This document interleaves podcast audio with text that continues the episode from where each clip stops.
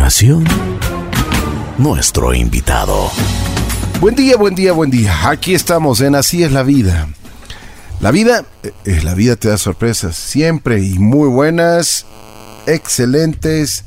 Yo creo que todas tenemos que tener una oportunidad, una oportunidad para hablarla, para sentirla, para vivirla. Y por supuesto el día de hoy tenemos aquí a un buen amigo, Miguel Nájera, que ya ha estado, es creo que es la segunda o tercera oportunidad que hemos conversado con él. Él es terapeuta de, del Centro Libertad. Es un centro en el cual hoy por hoy nos está brindando la posibilidad de rehabilitación en lo que se refiere a un programas muy eh, estructurados, muy profesionales eh, para gente que ha caído en las adicciones, tanto en adicciones de, del alcohol, adicciones de drogas. Así que vamos a conversar con Miguel, pero Miguel ha tenido la gentileza también de invitar a Cristina, quien está en, justamente en, proceso de rehabilitación eh, de recuperación de, estas adicciones. Así que bienvenidos primero primero las damas, Cris, ¿cómo estás? Bienvenida. buenos días, ¿cómo está? Y además, eh, gracias por haber aceptado la invitación. Muy valiente. Gracias a Dios, sí. Miguel, ¿cómo estás? ¿Qué tal, Ricky? Buen día. Buen día con ¿Cómo van las cosas? ¿Cómo va Libertad? Perfecto. En libertad plena en libertad plena, trabajando, dándolo todo como siempre, eh, recontentos, eh, seguimos eh, brindando la ayuda que se es necesaria y pues recontento también, ¿no? De estar de nuevo acá contigo, poder compartir, poder dar a las personas que nos escuchen no solo la información, sino toda la experiencia posible para poder seguir luchando desde nosotros con este lío, ¿no? Que estamos todo el tiempo Bueno, eh, yo siempre he considerado, y es lo que nos han dicho en, el transcurso de algunos programas, siempre las familias no saben qué hacer con, con este tipo de adicciones. Además de que los últimos en enterarse sobre esto eh, saben ser los padres, o sea, tenían sus ligeras sospechas, sabían que su hijo había cambiado mucho, su hija había cambiado mucho, eh, veían eh, que los cambios también incluso son de amistades y que las cosas no estaban funcionando bien, pero al fin y al cabo no se sabe qué hacer. Sí, eh, sigue siendo controversial esta parte, ¿no? En especial por el hecho de que se mantienen algunos como tapujos, me gustaría decir también un poquito como de cosas mal entendidas, ¿no? Ahorita que tú lo dices de esto de que los padres se enteran un poco tarde, en la mayoría de los casos ya lo saben, verás. Lo que ellos tienen es como miedo de afrontar la situación. Eh, hay una frase muy conocida cuando se trabaja esto en los centros de rehabilitación o en terapias familiares donde se dice que la familia no lo sabe, pero en realidad ellos son los primeros en enterarse. Pero se mantiene con esto de es la edad del burro, ya se le ha de pasar, es la rebeldía de la juventud, pero hay el temor de enfrentar al hijo, ¿no? Hay el temor de, de enfrentar este esta problemática. Entonces ellos lo dejan pasar, lo aplazan, lo aplazan. Y cuando trabajas con ellos, por ejemplo, me ha pasado, trabajo con las familias y ellos me dicen, no, yo sabía que desde hace 10 años atrás ya se drogaba, pero pensé que se le iba a pasar. Entonces, cuando yo me refería en una entrevista anterior contigo, eh, ahí viene la ignorancia de las familias, ¿no? Piensan que es algo sumamente pasajero, que es solo un momento, y no es así. a ver, Miguel, esto es una enfermedad. Claro, y en el momento o sea, no, no, no es que no es que ya se te va a pasar, ni mucho menos. Sí, se la compara mucho en realidad con las enfermedades terminales. Cuando hablamos de recuperación se dice que la persona terminará recuperada totalmente cuando llegue al final de sus días sin haber consumido. O sea, es un tratamiento constante, pero hay que entender que no centra la enfermedad de la noche a la mañana. Esto es progresivo, hay unos niveles de consumo que se presentan y ahí sería lo adecuado intervenir, por ejemplo, con una buena prevención tanto en casa como en, el área educativa, como desde el gobierno, pero como esto está bastante precario aún todavía, entonces llega hasta el punto en donde se enferma la persona, se genera la dependencia y ahí comienza el acabos de todo, no es el inicio, el principio del final, como lo llama. Entonces hay que tratar de contener esto, ¿no? Miguel, ahora eh, eh, de lo que hemos investigado, hay, ah, hay drogas de todo precio, además, o sea, con, con un dólar estás hecho. Claro, y, es, ah. y, esto responde mucho a esta frase. La famosa H, dicen. Sí, eh, eh, la, enfermedad de la adicción no respeta, ¿no? Condición social, estatus, sexo, lugar de vivienda. Entonces sí, tú puedes encontrar una dosis desde 50 centavos, por ejemplo, de base de, cocaína.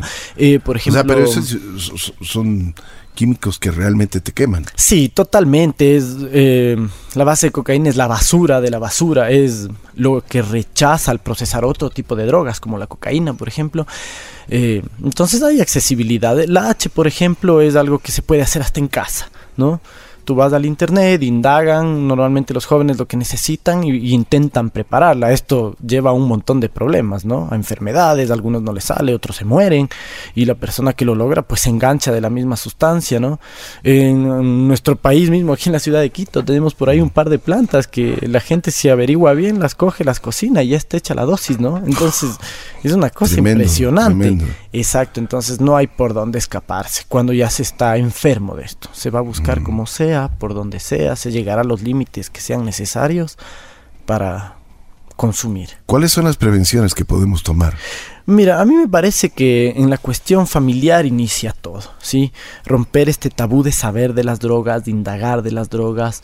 Eh, las personas que están formando sus hogares o ya los tienen deberían darse un tiempo para recibir capacitaciones. Nunca está de más una cita psicológica, una cita con un consejero terapéutico en drogodependencia, el cual pueda brindar información tanto del tipo de drogas y cuáles son las señales que los jóvenes dan cuando están enganchados en esto.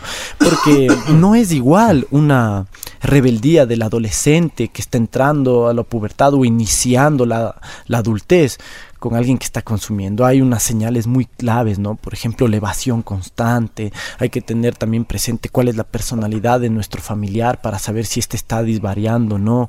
Hay que saber reconocer eh, cuestiones físicas, la mirada, su cuerpo, sus posturas. O sea, es interesante saber esto. Parte de la prevención parte desde la casa, ¿no? De ahí es importante también exigir en, en las instituciones educativas, desde que ellos son pequeñitos, para sus edades, haya una intervención que les enseñen que las drogas están en el mundo, que est- están ahí y estarán, porque no se van a ir todavía. Lo más seguro es que nunca se vayan. Estos denominados brujos o pusher que, que van a los colegios a vender. Claro, los expendedores, para ellos eh, es un trabajo, para mi criterio personalmente son personas muy poco empáticas porque a ellos no les interesa que lo que ellos hagan pueda matar o destruir una familia completa. Ellos solo velan por su economía y obviamente no respetan la ley. ¿No? Por supuesto. Y peor, los derechos humanos. Entonces ellos lo que buscan es clientela, son muy, se podría decir entre comillas, como inteligentes para hacerlo, ¿no? Porque no veo yo nada de inteligencia en hacerle daño a alguien Vivísimos. Vivísimos, como muy pilas, ¿no? Lo sabido del ecuatoriano Para, se para, para, que, ahí. para que se enganchen, ¿no? Sí, las primeras dosis suelen ser regaladas, ¿no? Ah, Esto sí. es, claro, no, ellos no van y te venden a la primera, ¿no? Claro, la mayoría claro. de las personas que tú escuches vas a entender que fue una oferta, que fue un regalito, y la curiosidad toma, cómo te va, y después de que ya hubo el enganche, ahora sí, esto tiene un precio, esto tiene un costo, toma mi número, siempre estoy por aquí. Y esto se riega. Un, un vendedor, un brujo, un pusher, un dealer que engancha a un muchacho de un colegio y ese muchacho le abrirá las puertas a todos los que pueda ahí. Sí, y él hará su fortuna de eso, ¿no? Normalmente los expendedores viven muy bien y el consumidor está en la calle. Por supuesto. Nada. Sí, sí. Cris, ¿cómo estás? Muy bien, ¿Qué gracias. edad por la tienes? invitación. 33 años. 33, muy guapa. Muchísimas gracias. A ver, mi querida Cris, cuéntame tu historia. ¿Qué, pasó? Bueno, yo ¿Tuviste una infancia, una infancia feliz? eh, podría decirse que no fui muy feliz, digamos así. Eh, ¿Por yo qué? no vengo de una situación tampoco, o sea, vengo de una familia económicamente estable. Creo que eso también fue un causante para que yo haga eso, porque siempre tenía dinero a mi disposición, siempre tenía la posibilidad de, de decir, bueno, o sea, si necesito esto, necesito este otro, siempre me lo daba. No tenía la necesidad de robar, como en muchas ocasiones muchas de las personas que, que tenemos este problema sí lo hacen, entonces, bueno, no lo hacía, pero sin embargo sí, sí implicó mucho el hecho de la situación familiar que yo tuve. Mi familia desde que yo fui muy pequeña, mi mamá se casó con otro papá, con otra persona, mi pap- ahora actualmente él es mi papá, le tengo mucho cariño, yo sentía un poco de resentimiento porque pensaba que, que me cambió, digamos así. Pero creo que ese tipo de cosas, con el paso de los años, uno va entendiendo. O sea, a la edad que yo tengo ahora, puedo decir, es una inmadurez de mi parte haber tomado eso como referencia para decir, bueno, voy Una a consumir una justificación. Así O sea, es. yo sí creo que yo lo digo en, en el plano como persona que, que vivió por este proceso, no se puede culpar al resto, o sea, no se puede decir es que las otras personas tienen la culpa, porque no es así.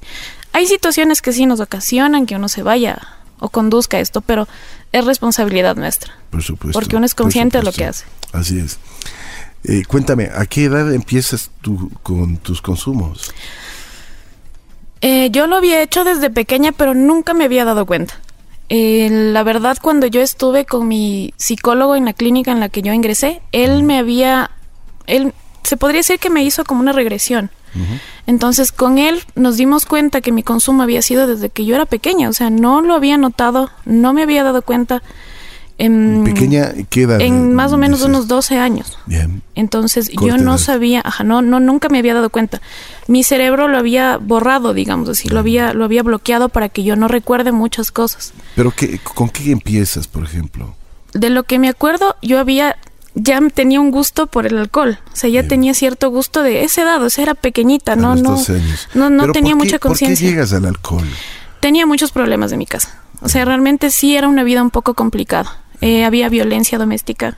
Esto sí ocasionaba que uno como persona sienta la necesidad de buscar o escaparse. De cierto modo sí fue un error tal vez de mi familia, tal vez mi mamá. Creo que de cierto modo como mujeres a veces no sentimos el valor para decir no más.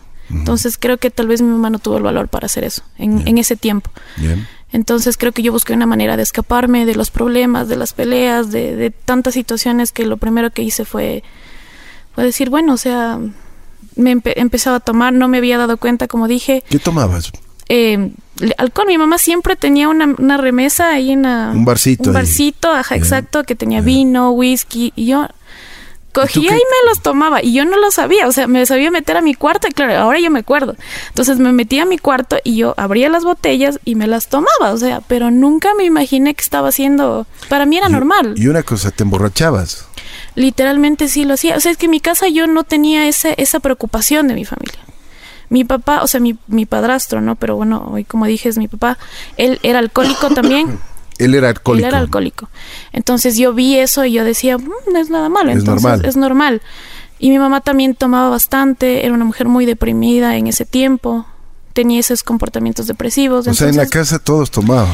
Ajá, comúnmente todos lo hacían. Entonces Claro. para mí era tan Como la normal eso. de las casas. Obviamente era tan O sea, normal. normal y normal. Normal, entonces yo llegaba, yo me lo llevaba a mi cuarto, creo que me emborrachaba porque sí había veces en que sí no me acordaba, me quedaba dormida.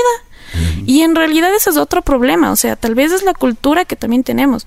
Yo recuerdo también que mis hermanos pequeños les hacían eso, o sea, como que era gracioso, era chistoso, porque eran niños, a veces darles una cerveza, un vaso de cerveza, ay, está mareado, qué chistoso, o sea, y yo yo me doy cuenta y soy consciente y digo, Claro, eso no está bien, o sea, eso no es normal. Claro que obviamente después de lo que ya pasamos, mi familia recapacitó también, todo el mundo, creo que en general toda mi familia, mis tíos, todo el mundo recapacitó y dijo, cuenta. no está bien. Claro, Claro. obviamente yo fui uno de los pilares, como decir, fundamentales de mi casa para que todo el mundo diga qué estamos haciendo. O sea, eso no está bien, no estamos act- actuando de ese modo. Pero lastimosamente en la mayoría de las familias es muy común ver este tipo de comportamientos. He visto un montón de casos así. Entonces, es algo que piensan que es normal, es chistoso ver a un niño tomando. O me acuerdo que nos daban helados con puntas, digamos así.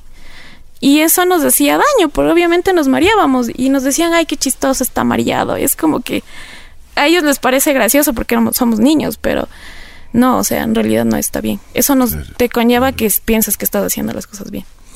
Bueno, entonces tus consumos de alcohol comienzan desde muy temprana edad, 12 Sí. años, como, como, como tú dices, o sea, era lo normal, o sea, no estaba haciendo nada malo. ¿Y cómo continúa? Eh, yo seguí en el colegio. Pero, y el tomaba con el colegio típico, en el colegio uno toma sus traguitos con los amigos y bueno, no pasa nada, me, me pegaba mis, mis mareadas al comienzo, pero me empezaba a gustar más. Cuando salí a la universidad, yo salí muy joven a la universidad, yo me gradué del colegio a los 16 años, si no me equivoco. Salí súper rápido. Cuando yo entré a la universidad de nuevo, eh, en ese tiempo estudiaba en la central, para mí fue un mundo totalmente distinto. porque yo estudiaba turismo.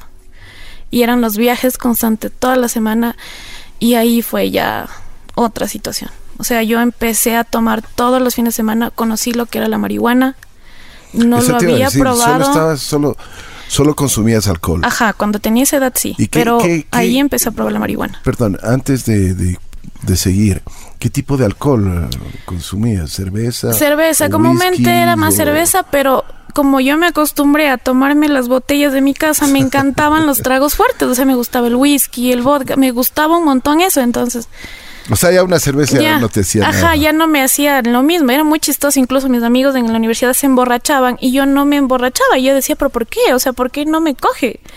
Pero era obviamente porque ya estaba constantemente en esa situación, entonces, y, y lo más chistoso era que yo no recapacitaba, o sea, no pensaba y no decía por qué yo estoy así, porque el resto es normal. Claro, claro. Bueno, ¿y qué pasó? Bueno, cuando yo entré a la universidad dije, ahí empecé a probar la marihuana. ¿Qué me llamó ¿Cómo así? ¿Qué- cómo los así? compañeros de la universidad ¿Qué te me dijeron? decían como que prueba, te relajo un montón, tranquila, que bueno, ¿qué fue lo que hice? Lo primero que hice fue probar. No me gustó al comienzo, no me sentí muy cómoda. ¿Cómo fue la primera vez que probaste? em, estaba en la universidad. Bueno, en ese tiempo, que imagínese hace cuántos años ya, la central no tenía control, uno se iba al parquecito atrás, se sentaba a hacer lo que le daba la gana, nos íbamos del grupo de compañeras, me hicieron probar, dije, "Mm, sí, sí está medio agradable, pero no me sentí muy cómoda porque en mi casa eso sí me decían como que las drogas es lo peor, o sea, no te drogues porque era lo peor. Entonces yo sí decía, no, creo que estoy haciendo mal, mejor no lo voy a hacer. Pero me gustaba porque en verdad era una, una situación como de relajación totalmente diferente. Pero y me quitaba y, eh, eso- eso- esos problemas que tenía, las situaciones, entonces me perdí en eso. Pasó el tiempo, salí de la universidad porque ya no me gustó estudiar eso, me fui a estudiar otra cosa. Y ahí fue peor todavía, porque conocí otro tipo de gente. No voy a mentir, todos los días yo bebía. Todos los días salía a la zona, porque justo es un lugar cerca de aquí. Me iba a la zona a beber todos los días, era mi lugar predilecto. Eh, consumía marihuana, pero llegó un punto en que me conocí con ciertas personas que me llevaron a consumir cocaína y heroína. Entonces, lastimosamente, yo no dije, o sea, tenía la idea loca que eso se inyectaba y que eso era un problema. Y que realmente eso era. O sea, eso hace la gente que es adicta. Cris, una pregunta para eh, complementar los, lo que nos estás contando. Eh, comenzaste con, con el alcohol a los 12 años, después fui- en la universidad aprendiste a fumar marihuana. Me imagino que las fiestas eran interminables. Sí. O sea, eh, trago, eh, o sea, de todo. Sí. Me imagino que, que pasaste algunas, y como tú dices, como tenía la oportunidad de viajar, salir, pues eh, se, te fueron, se, se te fue de las manos muchas cosas. Sí, es verdad. ¿Tenías novio o, o tenías a alguien en, en Em, particular o no? En ese tiempo sí tenía novio. Bien. Sin embargo. ¿Y qué te decía em, tu novio? ¿O también estaba en lo mismo? Él también. Él también le daba la rumba. Pero yo, mambo. yo en eso no voy a negarlo. Yo tenía, yo era muy consciente de algo. Eh, yo cuidaba mucho mi vida personal, mi vida sexual, digamos así.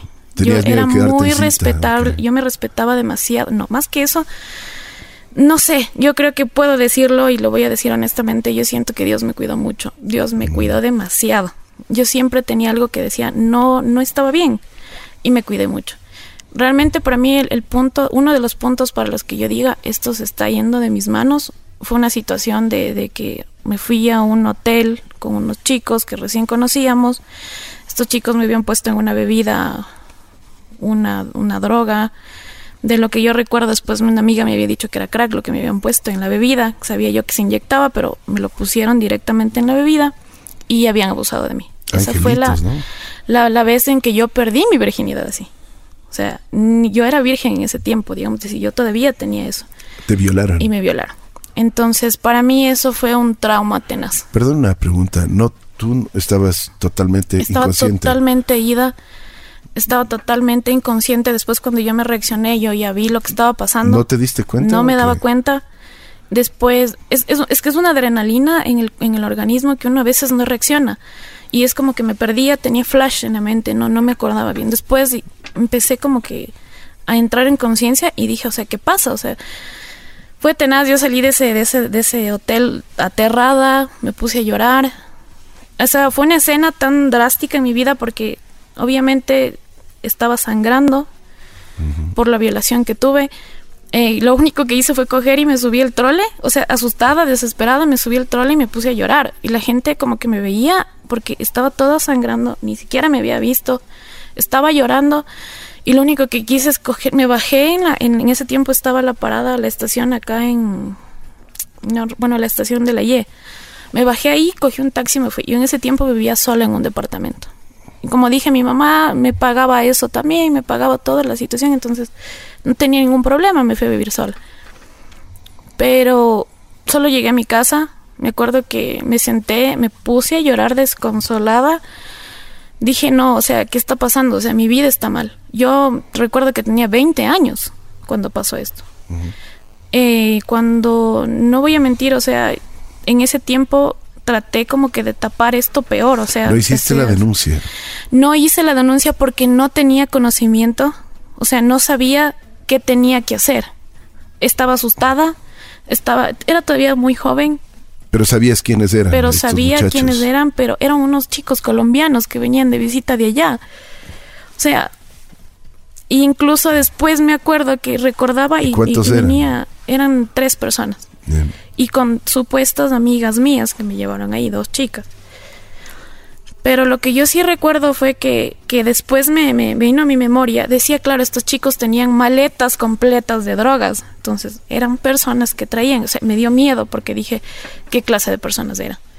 ¿Qué me podían hacer? O sea, ¿qué me iba a pasar? Entonces me asusté un montón. Lo primero que se me ocurrió hacer fue irme a hacer exámenes de sangre porque tenía un pánico terrible de que me diga, ¿sabe qué? ¿Tiene alguna enfermedad? O me fui a hacer exámenes de embarazo, me decían, no, usted está bien, no se preocupe, pero o sea, no sabía qué hacer, estaba muy asustada, no me, lo único que quería era escapar.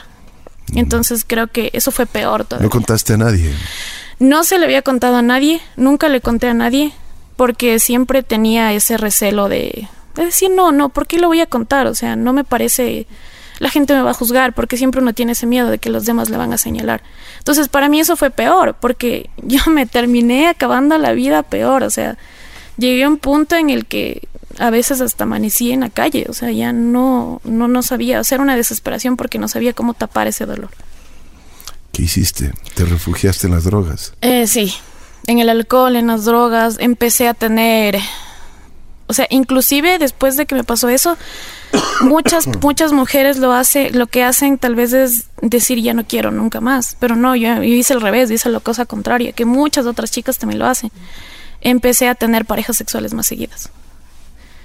Y eso fue peor, porque me sentía más vacía, más vacía, más vacía y no sabía qué hacer. Necesitaba llenarlo con una persona que me dé cariño, porque yo sentía que no lo tenía.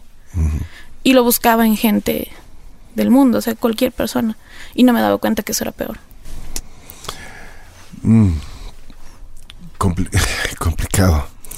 Me dejaste sin aire. Pero, mm, a ver, el, eh, tú ya estabas, experimentaste con drogas mucho más fuertes como el crack, la heroína.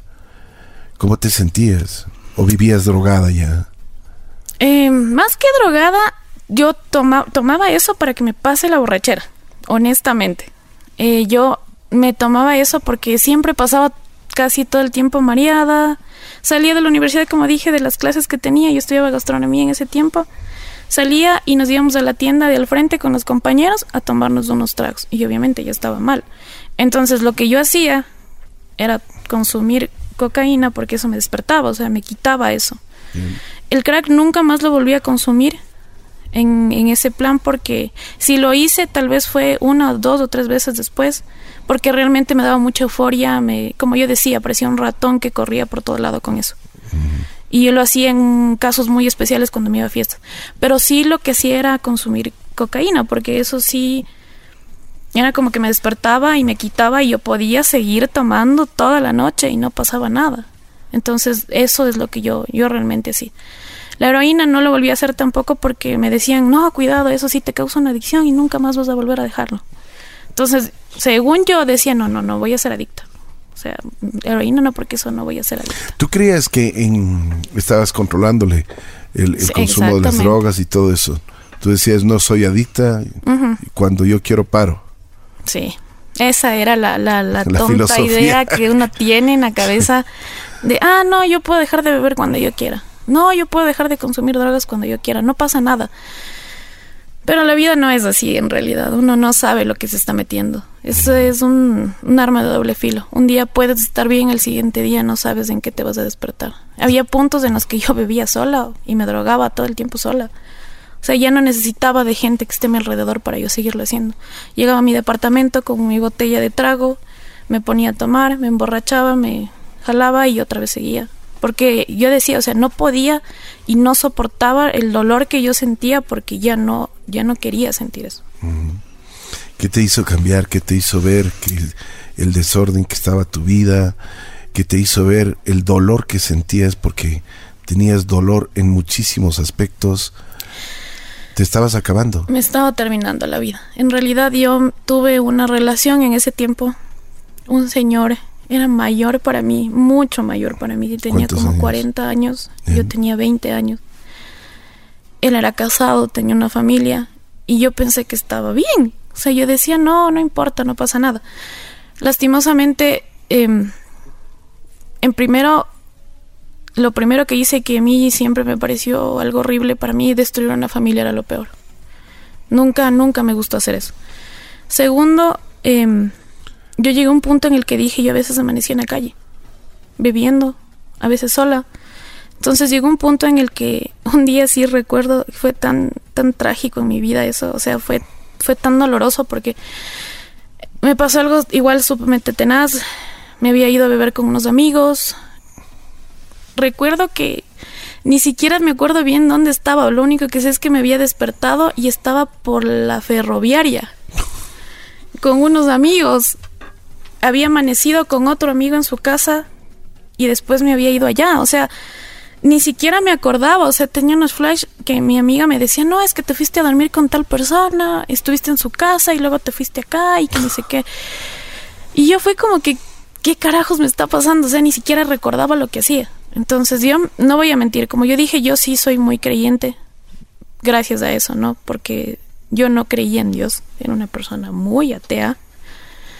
Y yo me acuerdo que ese día me senté en la calle y me arrodillé y le dije, Dios, si tú en verdad me amas, demuéstrame que estás conmigo. Y me puse a llorar, no tenía nadie, mi familia ya no me contestaba el teléfono, mi mamá ya no quería saber nada, mi mamá, mi mamá se arrodillaba tantas veces, me lloraba y me decía, ya deja eso, te estás acabando la vida. Y para mí era como que, estás loca. O sea, le llegué a humillar tanto a mi familia y era por, por mi necedad, por mi necedad, o sea, yo pensaba que estaba bien. Entonces me acuerdo que ese día no me contestaba ya mi familia, yo no sabía dónde estaban, no habían amigos, porque ahí ya no habían amigos. Los amigos supuestamente que yo tenía en ese tiempo ya no existían, cuando yo necesitaba hablar con alguien no estaban, no tenía un centavo, estaba en la calle con la ropa sucia, había vomitado en mi pierna, había amanecido con un tipo que no me acuerdo, en un lugar sumamente peligroso, seguía Chuchaki, no tenía y nada estabas con otros. y estaba con otras personas que no sabía ni quiénes eran. O sea, fue tenaz, entonces, o sea, yo me acuerdo que solo dije eso y, y me puse a llorar. No sé cómo llegué a mi casa, le pedí a un señor que me regale 25 centavos para el bus. Me dio un dólar porque me vio tan mal que me regaló un dólar. Me fui a mi casa, me senté, me puse a llorar y dije, no más, no puedo, no puedo más, no sé qué estoy haciendo. Al día sí, me acosté a dormir, duché, me acosté a dormir. Al día siguiente, 7 de la mañana, mi mamá llegó con unos señores. Para mí fue un shock, porque no sabía quiénes eran. Y lo primero que hicieron fue como que, ¿sabes qué? Te queremos ayudar. Necesitamos que te venga- vengas con nosotros. Esto, esta clínica en la, con la que yo asistía era en el Tena. Y yo, muerta. Un paréntesis. ¿Cómo tu mamá llegó hacia estas personas? Eh, La un tío, sí, la desesperación. Mi mamá decía que ya no sabía qué hacer. Claro. Estaba súper flaquita, no hablado. comía, exactamente, yo no comía, no sabías qué hacer. Mi mamá recién ahí abrió los ojos porque es verdad lo que dijo Miguel. O sea, hay un montón de gente, familias que tienen miedo y no, no quieren afrontar la realidad y les da miedo darse cuenta. Entonces mi mamá como que se paró y dijo, no, o sea, no, no, aquí tengo que actuar si no la voy a perder. Entonces, bueno, mi mamá, como dije, llegó, se puso a llorar, me dijo, perdóname, hija, pero incluso eso es lo más chistoso que yo decía, por Dios, no puedo creer que mi mamá me haya dicho eso. Ella me pedía perdón a mí y me decía, discúlpame por, por mandarte allá, o sea, perdóname, no me odies. Y obviamente yo era una persona que no pensaba en lo que decía, le dije, no, yo sí te odio, ¿cómo me vas a hacer esto? Obviamente hoy digo, gracias a Dios mi mamá hizo eso. O sea, yo debería pedirle perdón a ella, porque yo le hice sufrir, yo le hice tanto daño. Y te hiciste daño tú. Y me hice más que nada daño a mí misma. Así es. Fuiste al Tena y qué pasó. Ahí estuve en la clínica tres meses y medio. En ese tiempo no, no era mucho tiempo. Dependía, eran tres meses, de tres meses a seis meses, no estábamos mucho tiempo. Las clínicas eran totalmente diferentes en ese tiempo, muy distintas. ¿Cómo era? ¿Qué te tocó? Eh, yo estaba en una clínica mixta, por ejemplo. Éramos hombres y mujeres. Entonces, eh, yo siempre he tenido un carácter y un, y un temperamento bien fuerte. O sea, a mí no, no, yo cuando no quiero algo digo no y punto. Entonces, lastimosamente pasó en la clínica en la que yo estaba, había unas situaciones un poco difíciles de sobrellevar como mujeres. Vivíamos en un cuartito súper chiquitito, éramos como cinco o seis mujeres, un mini cuarto, dormíamos juntas, no teníamos las cosas que tienes habitualmente en tu casa. Eh, a veces llegaban personas, terapeutas en ese tiempo, que, que no sabían bien del tema y lo primero que hacían era tratar a veces incluso de conquistar a las chicas para darte dándote cosas o comprándote cigarrillos porque eso es lo único que tenías. O conqui- o sea o, o tratando de que tú les des otra cosa más para que te traten bien. Entonces yo Sexo. creo que exactamente. Entonces lastimosamente bueno yo en eso siempre fui como dije fui una mujer muy consciente de lo que soy y yo lo primero que hice, obviamente ya vi la situación. Dije, aquí está, algo pasa, o sea, no, no puedo permitir esto. No es normal. Entonces yo lo que hice fue buscar a la persona más adecuada que sabía que me iba a ayudar. Y me fui donde mi psicólogo. No voy a mentir, excelente persona, yo le vivo agradecido a ese señor. Es una persona a la cual él me ayudó tanto en mi vida. Entonces, eh, él, yo hablé con él y le comenté, ¿sabe qué pasa esto? Entonces él me dijo, sabes que nadie me había dicho. Le dije, pero es que aquí todo el mundo tiene miedo. Porque en ese tiempo uno vive con miedo. Obviamente hoy usted va a una clínica, es totalmente diferente. El, el trato a los pacientes es totalmente distinto. La gente a uno le respeta. O sea, usted va como paciente y usted siente que le quieren ayudar. En ese tiempo no era así. Yo estoy hablando ya hace 13 años. Entonces no, yo recuerdo que yo hablé con él, él me ayudó, me dijo que me va a cuidar. Él incluso habló con el dueño y le dijo, si en algún momento lo tocan a ella o yo sé que algo le pasa, yo les denuncio. Y bueno, gracias a, gracias a Dios y gracias a eso a mí me, me sirvió un montón. Logré recuperarme, me di cuenta de la situación. Más que nada trabajaba bastante. No voy a decir cualquier terapeuta, ¿no? Porque obviamente hay un montón de gente que es espectacular. A mí igual encontré gente ahí que me ayudó muchísimo. Encontré terapeutas que realmente sí le ama- dan amor al trabajo, gente que realmente sí quiere ayudar. A mí me ayudaron mucho. Y yo creo que me recuperé gracias a eso. O sea, porque también es la decisión de uno. O sea, uno tiene que decir ya. O sea, ya no va más. ¿Qué pasó después de eso? Bueno, después de que salí de la clínica, bueno, dentro de la clínica, las cosas, bueno, como dije, cambiaron totalmente, empezaron a respetarnos a las chicas también porque no fui la única, o sea, yo hablaba por todas. Sin embargo, cuando yo salí de la clínica, fue un cambio total en mi casa. Y lo primero que nos dicen a todos, dejen de llevarse con las mismas amistades. O sea, creo que es uno de los pilares fundamentales para ese tipo de situación. O sea, no tener los mismos amigos, no tener las mismas El personas que te rodean. así es. No es, o sea, es negado totalmente. Yo sí decidí cambiar, me alejé de todo el mundo. No sé hasta ahora de la existencia de esas personas. El único amigo que me quedó fue uno solo, que en realidad es un amigo que quiero muchísimo. Él estuvo en mi vida de consumo y todo, pero él siempre fue una persona que me decía, no lo hagas, por Dios. O sea, era un apoyo que me, me, me intentaba sacar de eso. Entonces creo que fue lo único que me quedó de, ese, de esa época. Y mi familia fue un cambio total. Creo que también ese es un factor. O sea, las familias también hay que entender esto, ¿no? No es solamente el paciente, sino también es la familia la que debe tomar terapia, la que debe estar constantemente ahí. Porque creo que en algún punto la codependencia que tiene la familia también causa problemas. Durísimo, así es. ¿Saliste? ¿Pudiste salir? Sí, salí a los tres meses y medio de la clínica y desde ahí empecé a retomar mi vida diferente. Gracias a Dios también fue eso, ¿no? Busqué a Dios. Salí de la clínica y busqué a Dios, lo primero que hice fue eso. Decidí tomar un cambio total. Eh, empecé una vida totalmente diferente. Empecé trabajando con eso, como dije, empecé a estudiar, em, a, tomar a tomar el impulso para, para decir, bueno, ya tengo que, que reformar mi vida y, hacer las cosas bien. Decidí quedarme sin pareja unos cinco años, casi seis años. No quise tener novias ni nada porque esa es otra, también es otra, otra, se puede decir otro consejo que nos dan ahí. Es, es, preferible no porque a veces las personas también somos dependientes de otros y eso causa en muchas de las situaciones que también lleguemos a, a consumir porque creemos que tenemos la necesidad de, conseguir afecto de otro. Entonces eso también es un problema. Debes quererte tú mismo. Exactamente, creo que es uno de los de principales aspectos, aprender a amarse a uno mismo, confiar en uno mismo más que nada. Tuviste la suerte de salir. Sí, ¿No? y bien. Sí, bien librada, ¿no, Miguel? Claro, o sea, yo ahorita le escuchaba y pues he tenido alguna experiencia también, trabajé un par de años en un centro de rehabilitación de mujeres y y claro, el nivel de desvalorización que llega a tener las mujeres en adicción es 100 veces multiplicado por mil la comparación del hombre, ¿no?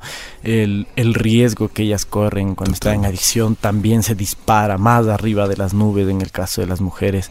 Y es bastante fuerte, como tú decías, no solo te deja sin aliento, te pone a pensar muchísimo, ¿no? Entonces todo esto que uno ve tal vez en las películas queda ameba al lado de las historias de las personas que atraviesan por esto pero pues ella lo hizo de lujo, creo que siempre lo he dicho, cuando uno quiere, esa es la clave, ¿sí? Ella ya quería desde hace tiempo, ahora ya no se trabaja así, ¿no? Uh -huh. Ya no te van a ver a tu casa y quieras o no uh -huh. te llevan, que no es correcto tampoco, pero lo creo que lo bueno es que Chris estaba lista dentro de ella, ya no quería más. ¿no? Por supuesto. Podríamos Era decir un infierno que, lo que estaba viviendo. Exacto, y, y, como ella lo cuenta, como cuenta su historia, he escuchado muchísimas, la intervención divina de las personas creyentes es importantísimo. No es la primera vez que yo escucho que alguien dice, Dios, ya, por favor, no más, y es como si Dios viniese y los tomara y los pusiera en el lugar indicado, ¿no? Así es, y es lindísimo es. eso. Entonces, saber aprovechar las oportunidades, no a todos se les repiten, algunas personas y mujeres y hombres, ¿no? Eh, recaen y nunca más vuelven a tener una oportunidad, se quedan viviendo en la adicción hasta el final o, o mueren, ¿no? O mantienen Claro, un estilo claro. de vida ahí como no muy Es que esta es una, esta es una enfermedad terminal, pues, ¿no? O sea, eso hay que entenderlo así. Sí, de cierta te, te forma. acaba, ¿no? Todo el tiempo, entonces, como te decía, hay que estar en mantenimiento, ¿no? Además de que los riesgos son la prisión, las calles, la morgue, Claro. Y como externos, ¿no? El, el riesgo Mira, más la, la grande. violación, por ejemplo, que sufrió. Y eso es muy común en las mujeres. Eso es Ujú. una de las cosas pequeñas a comparación de otras situaciones que pasan.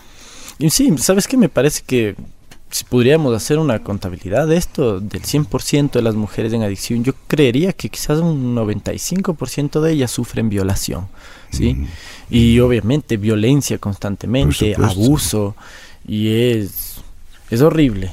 Imagínate, Cris, la última oportunidad, la última vez que tú cuentas, te fuiste con una persona, no sabías ni con quién te fuiste. Exacto. y no después tenía ni idea. estabas con otras personas que no, no les conocías, o sea, totalmente un desorden, pero... O sea, único y eso que yo, gracias a Dios, digo, para mí mi vida, o sea, no fue tan complicada en el caso de otras mujeres. O sea, he visto situaciones eh, súper complicadas en donde prostitución forzada a las muchachas porque sus parejas les obligan, varios abortos espontáneos provocados en muchachitas de 15, 14 años. O sea, mi vida es, digámoslo así, gracias, yo como digo, siempre lo voy a agradecer a Dios, fue cuidada, digamos, por Él. Porque para mí el, el hecho de la violación es doloroso, pero hay otras personas que pasan peores situaciones. Pero qué fuerte tu vida, ¿no? Sí, la verdad. Aprendiste mucho. Aprendí un montón. Sí. ¿Y qué son las drogas ahora para ti? En realidad para mí eso es un modo para salirse negativo de una persona. O sea, tienes que ser una persona muy madura y muy cauta para saber lo que estás haciendo. Las drogas es un mecanismo estúpido para hacer esto. Yo creo que es, es más que nada es, es basura para mí. Eso no, o sea, no, no sé cómo más decirlo. Para mí eso es basura. O sea, no, no, no encuentro otra forma de señalarla. Porque a mí casi me destruye la vida. Entonces, para mí lo que me va a destruir es basura. Y es algo que lo mantengo muy lejos. Obviamente he aprendido a, soportar a otras personas. Porque en el entorno en el que yo estoy, siempre voy a encontrar gente que va a beber. O sea, no puedo decirle no tomes o hay gente, un montón de personas que yo conozco que dicen no, la marihuana es lo mejor o vamos a, jalar o lo que sea. Yo no puedo ponerme en ese plan de decirles no, pero ¿por qué? Y aléjense de mí. O sea, no puedo. Porque incluso hasta en, en la profesión que yo estoy ahorita, ya gracias a Dios por terminar mi carrera, es algo muy común esto. Pero yo debo aprender a amarme a mí mismo. O sea, decir no, yo no tengo que hacerlo porque yo sé lo que va a pasar al momento que yo lo haga. Yo tengo que ser consciente de mi condición. Entonces, no todo el mundo es igual a mí, no todo el mundo va a hacer lo que yo hago.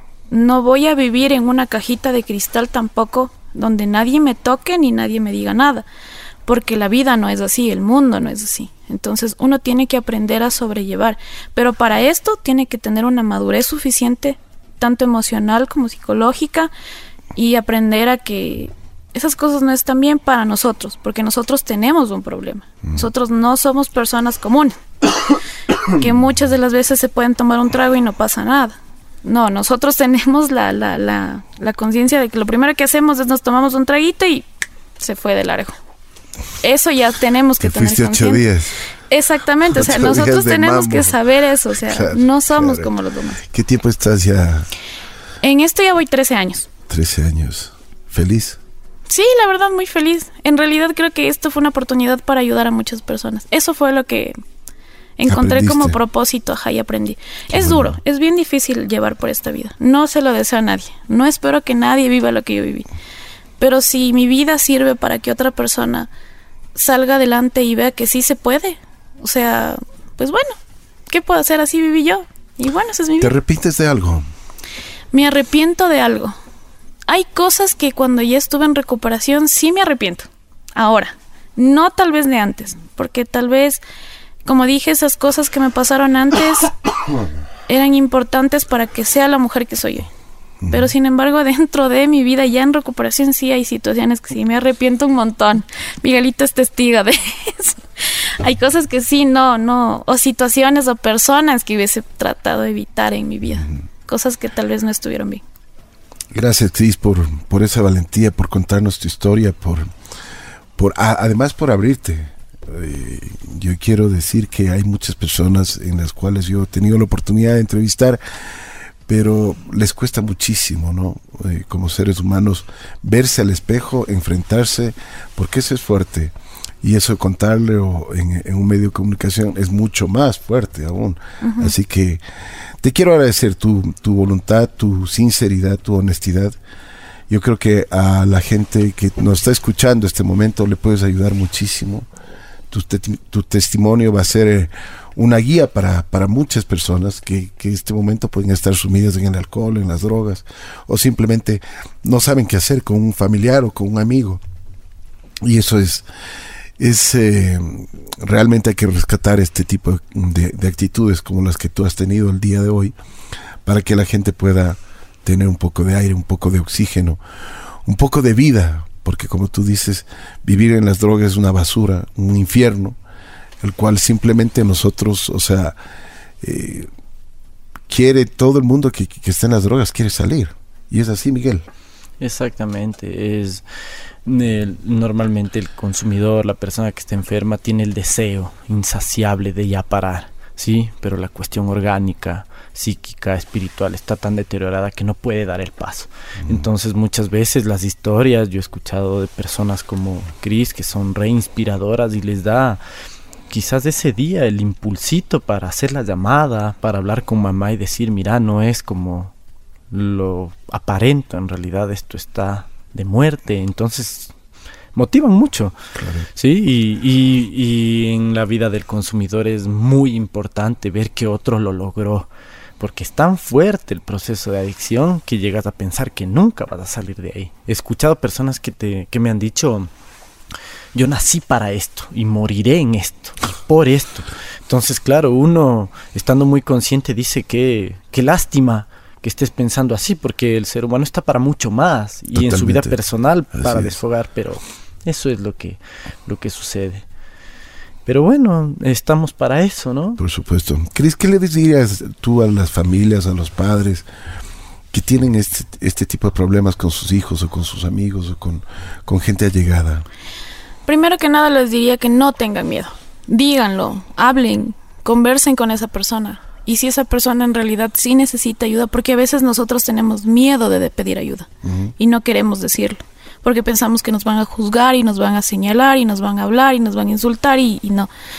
Entonces hay que tener paciencia con un adicto, mucha paciencia. Pero más que nada es busquen ayuda. No, no tengan miedo de, como yo dije, y lo vuelvo y lo repito, mi mamá tal vez me pidió disculpas en eso, pero fue la cosa más buena que hizo y maravillosa, aparte de darme a luz, fue darme, haberme llevado eso, porque Por fue una segunda vida para mí. Por eso eh, yo te iba a decir, te dio a luz dos veces. Exactamente. Te dio la vida y ahora sí te dio luz, Sí, exacto. porque necesitabas, ¿no? Y el proceso se reconoce como eso, ¿no? Es un volver Sí. a nacer. Eh, eh, Esto que tú acabas de mencionar es muy común en el proceso de recuperación. Esto es volver a nacer, empezar otra vez a hablar, a caminar, desde el gateo, todo. Sí. Otro comienzo. Y sí, ¿no? Volver a nacer es algo... Cris, te quiero agradecer muchísimo, muy gentil. Gracias por haber contado tu historia. Gracias por mm, realmente eh, quitarnos el aliento, devolvernos el aliento, porque como, como tú contabas, pues realmente muy fuerte tu testimonio, pero también en la recuperación que has tenido, y eso me alegro que estés 13 años y que sigas, que sigas motivándote todos los días, que tengas una vida linda, preciosa, una vida llena de, de- de- de- de muchas cosas que, que antes ni siquiera las veías, ahora te llenan mucho. Cosas tan pequeñas como salir, ver un árbol, ver la naturaleza, vivir con Dios. Yo creo que son cosas importantes en tu vida. Muchísimas gracias a ustedes por la invitación. Gracias, Cris. Además, cuídate mucho porque estás muy guapa, oye. Muchísimas que- gracias, qué que amable. cuidarse, ¿sí o no, Miguel? Por supuesto. Ah. o sea, Muchísimas ¿Te casaste o no? No, todavía no. Muchachos, ahí está.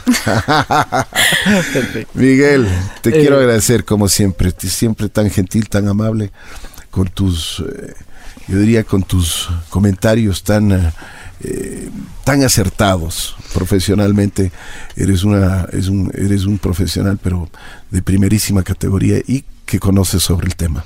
No, le- eh, el agradecimiento es mío hacia ti, hacia ustedes, siempre por la apertura poder conversar, eh, algo que nos interesa a muchas personas, eh, nunca está de más decirlo y como siempre, ¿no? Decirles que estamos dispuestos para la ayuda, eh, recordarles que la comunidad eh, terapéutica Libertad obviamente es exclusiva para varones, pero se da asesoría en el caso de que se fueran mujeres, sí. Entonces, eh, recordarles que estamos para servirles, sí. Decirles del correo, que es comunidadlibertad.hotmail.com.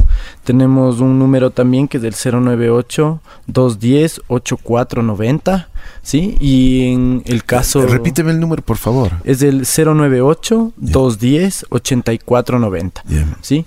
Eh, yo soy consejero terapéutico en drogodependencia. eh, mi número es 0998 15 30 82. Eh, también hago terapia individual, sí, terapia familiar. Y lo importante es eso. Ojalá esto pueda llegar a muchísima gente. Por El supuesto, testimonio de supuesto. eh, le pega a cualquiera y así podamos hacer. De acuerdo. ayuda. Miguel, gracias Cris. A ustedes amigos, gracias también por escuchar con mucha atención este te- te- testimonio que hemos tenido el día de hoy.